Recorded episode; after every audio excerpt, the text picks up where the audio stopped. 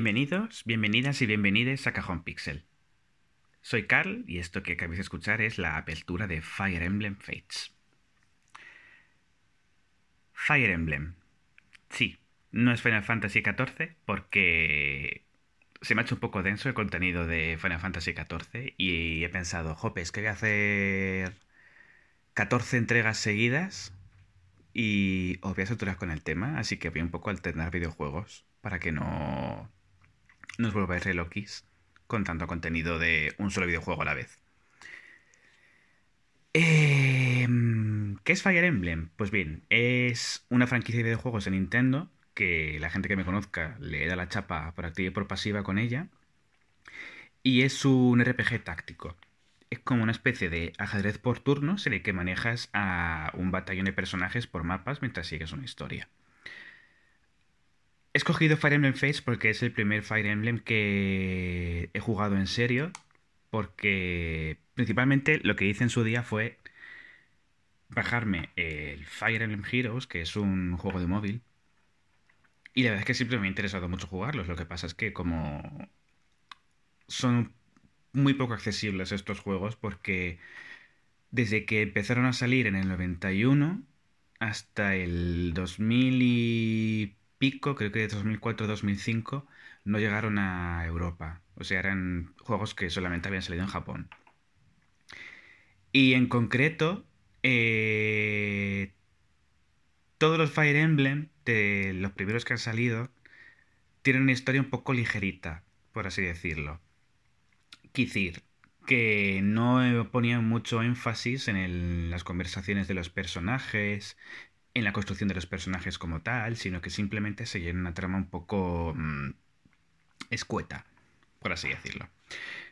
Sin embargo, eh, hubo un renacer de la saga con la salida de los juegos en 3DS, que sí que le han dotado un poco más de carga en la historia. Entonces, bueno, en concreto Fire Emblem Fates es un poco infame porque peca de tener demasiada historia, en el sentido de que se divide en tres rutas en total, ¿vale? Dos se venden en juegos por separado, que son Linaje y Conquista, que sigues la historia de dos reinos. Y luego aparte tienes Revelación, que es contenido descargable de pago. Y que además es la historia canon. O sea que para conocer la historia canon no solo tienes que comprar este juego base, sino que además tienes que pagar un DLC. Que es un poco en plan de, bueno, ya que estáis podríais haberlo hecho todo en un mismo cartucho, ¿no? Pero bueno.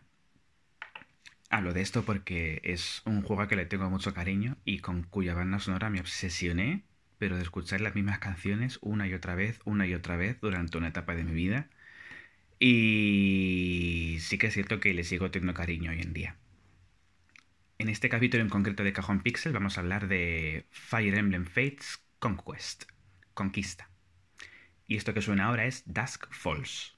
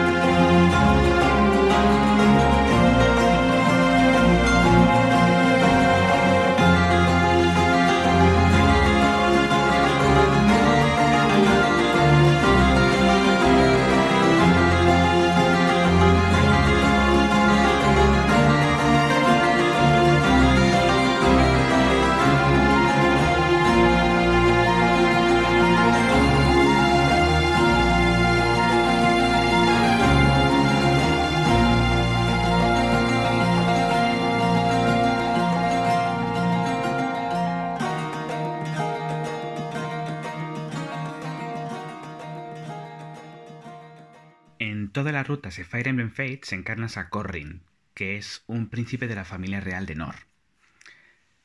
Tienes cuatro hermanos que son Sander, Camila, Leo y Elise, y forman parte de una familia un poco disfuncional, por así decirlo.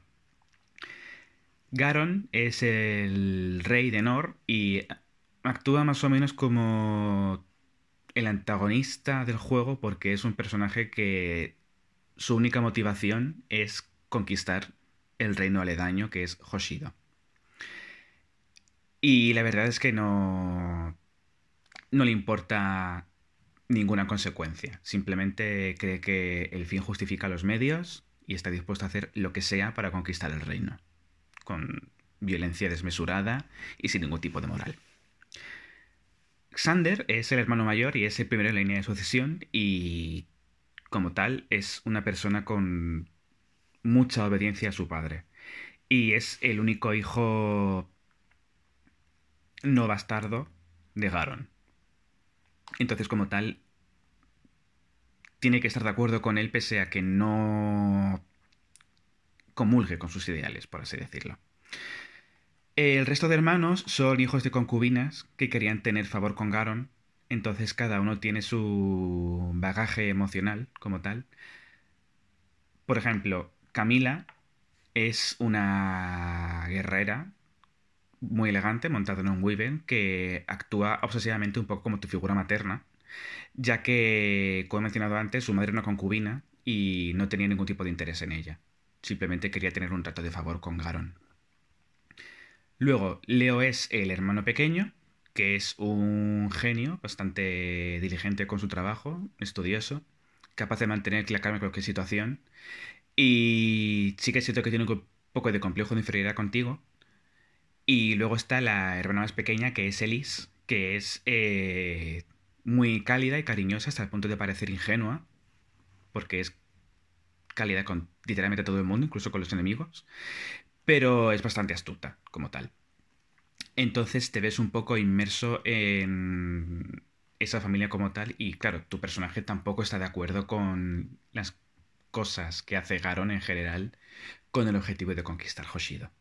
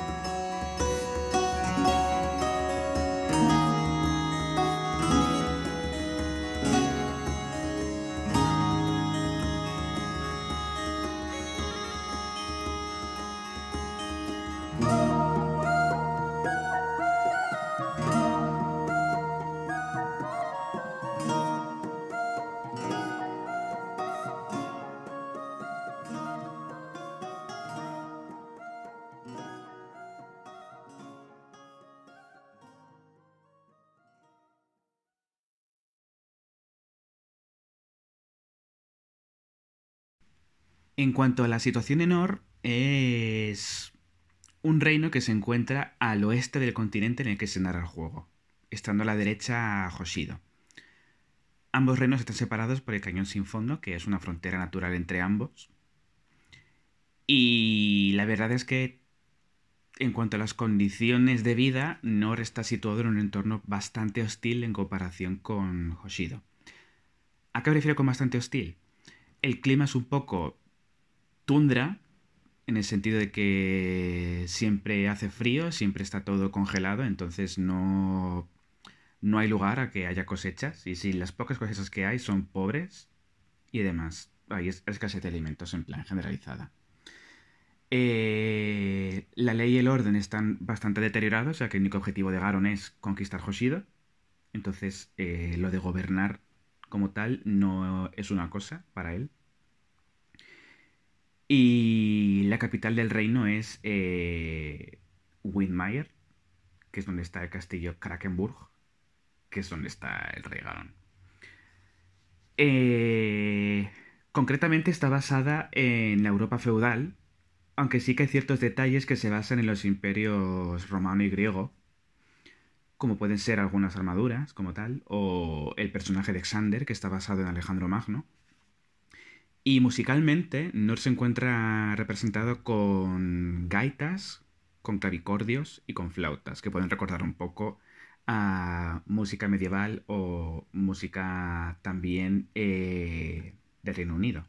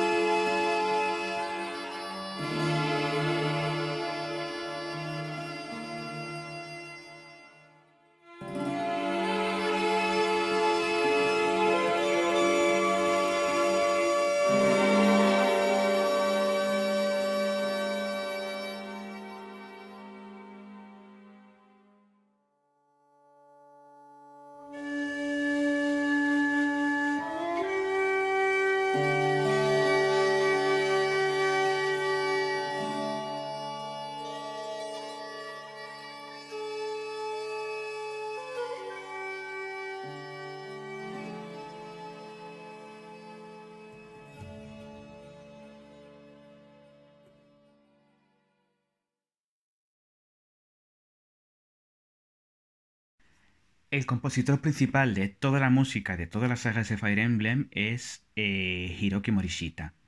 Y generalmente cuenta con otros co-compositores que son Takeru Kanazaki, Yasuhisa Baba, Rei Kondo y Masato Kouda. Y a partir de los juegos de 3DS en adelante, que son Awakening, Fates, etc., hacer una cosa que me gusta un montón, que fue parte de, por la cual me obsesioné con la música de estos juegos, que es que los temas de mapa y los temas de batalla tienen una relación bastante particular entre ambos. Quiero decir, mientras escoges a los personajes y los mueves por el mapa de batalla y decides qué hacer con ellas, suena un tema calmado. Pero cuando la unidad entra en la, animación de combate, suena el mismo tema, pero eh, grabado con otra intensidad, por así decirlo. Para ilustraros un poco esto, bueno, un poco raro que diga ilustraros, a pesar de que es un podcast, pero bueno, para mostraros de cómo va esto, eh, os voy a poner un par de temas en los que la transición me gusta mucho, que se llaman No Justice y No Justice Fire.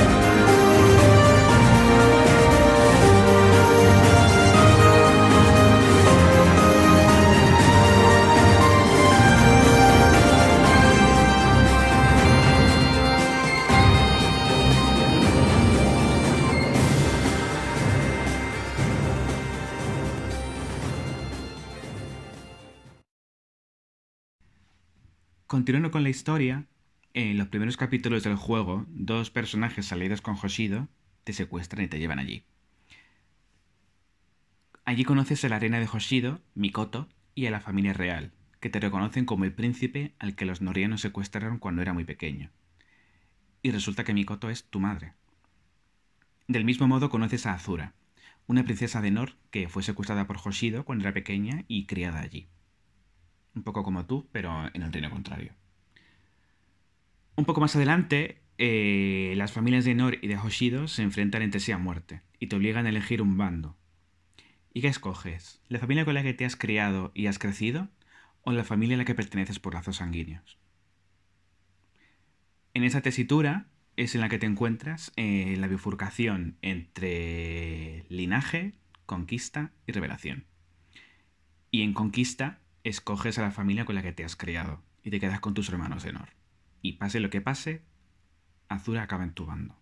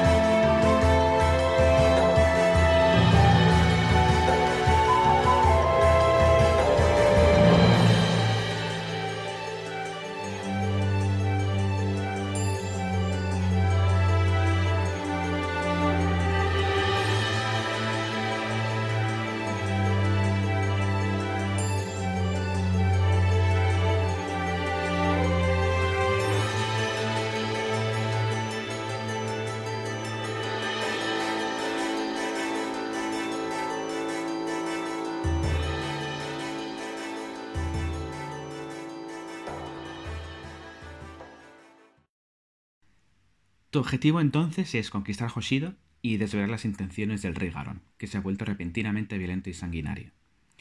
Para ello, te ves obligado a enfrentarte a tu recién conocida familia de Hoshido, al mismo tiempo que chocas con Garon, que sabe más o menos qué es lo que intentas hacer e intenta obligarte a conquistar bajo amenazas de muerte. Azura se desvela como un habitante de Bala, que es un misterioso reino oculto al fondo de Cañón sin fondo, con una maldición que te hace disolverte si mencionas su nombre fuera de él. Además, decide mostrarte qué es Garon en realidad, que es un demonio que ha sustituido al Garon original. Y la única forma de mostrar al mundo su verdadera forma es sentarlo en, el, sentarlo en el trono de Hoshido, para lo cual tienes que conquistar el reino.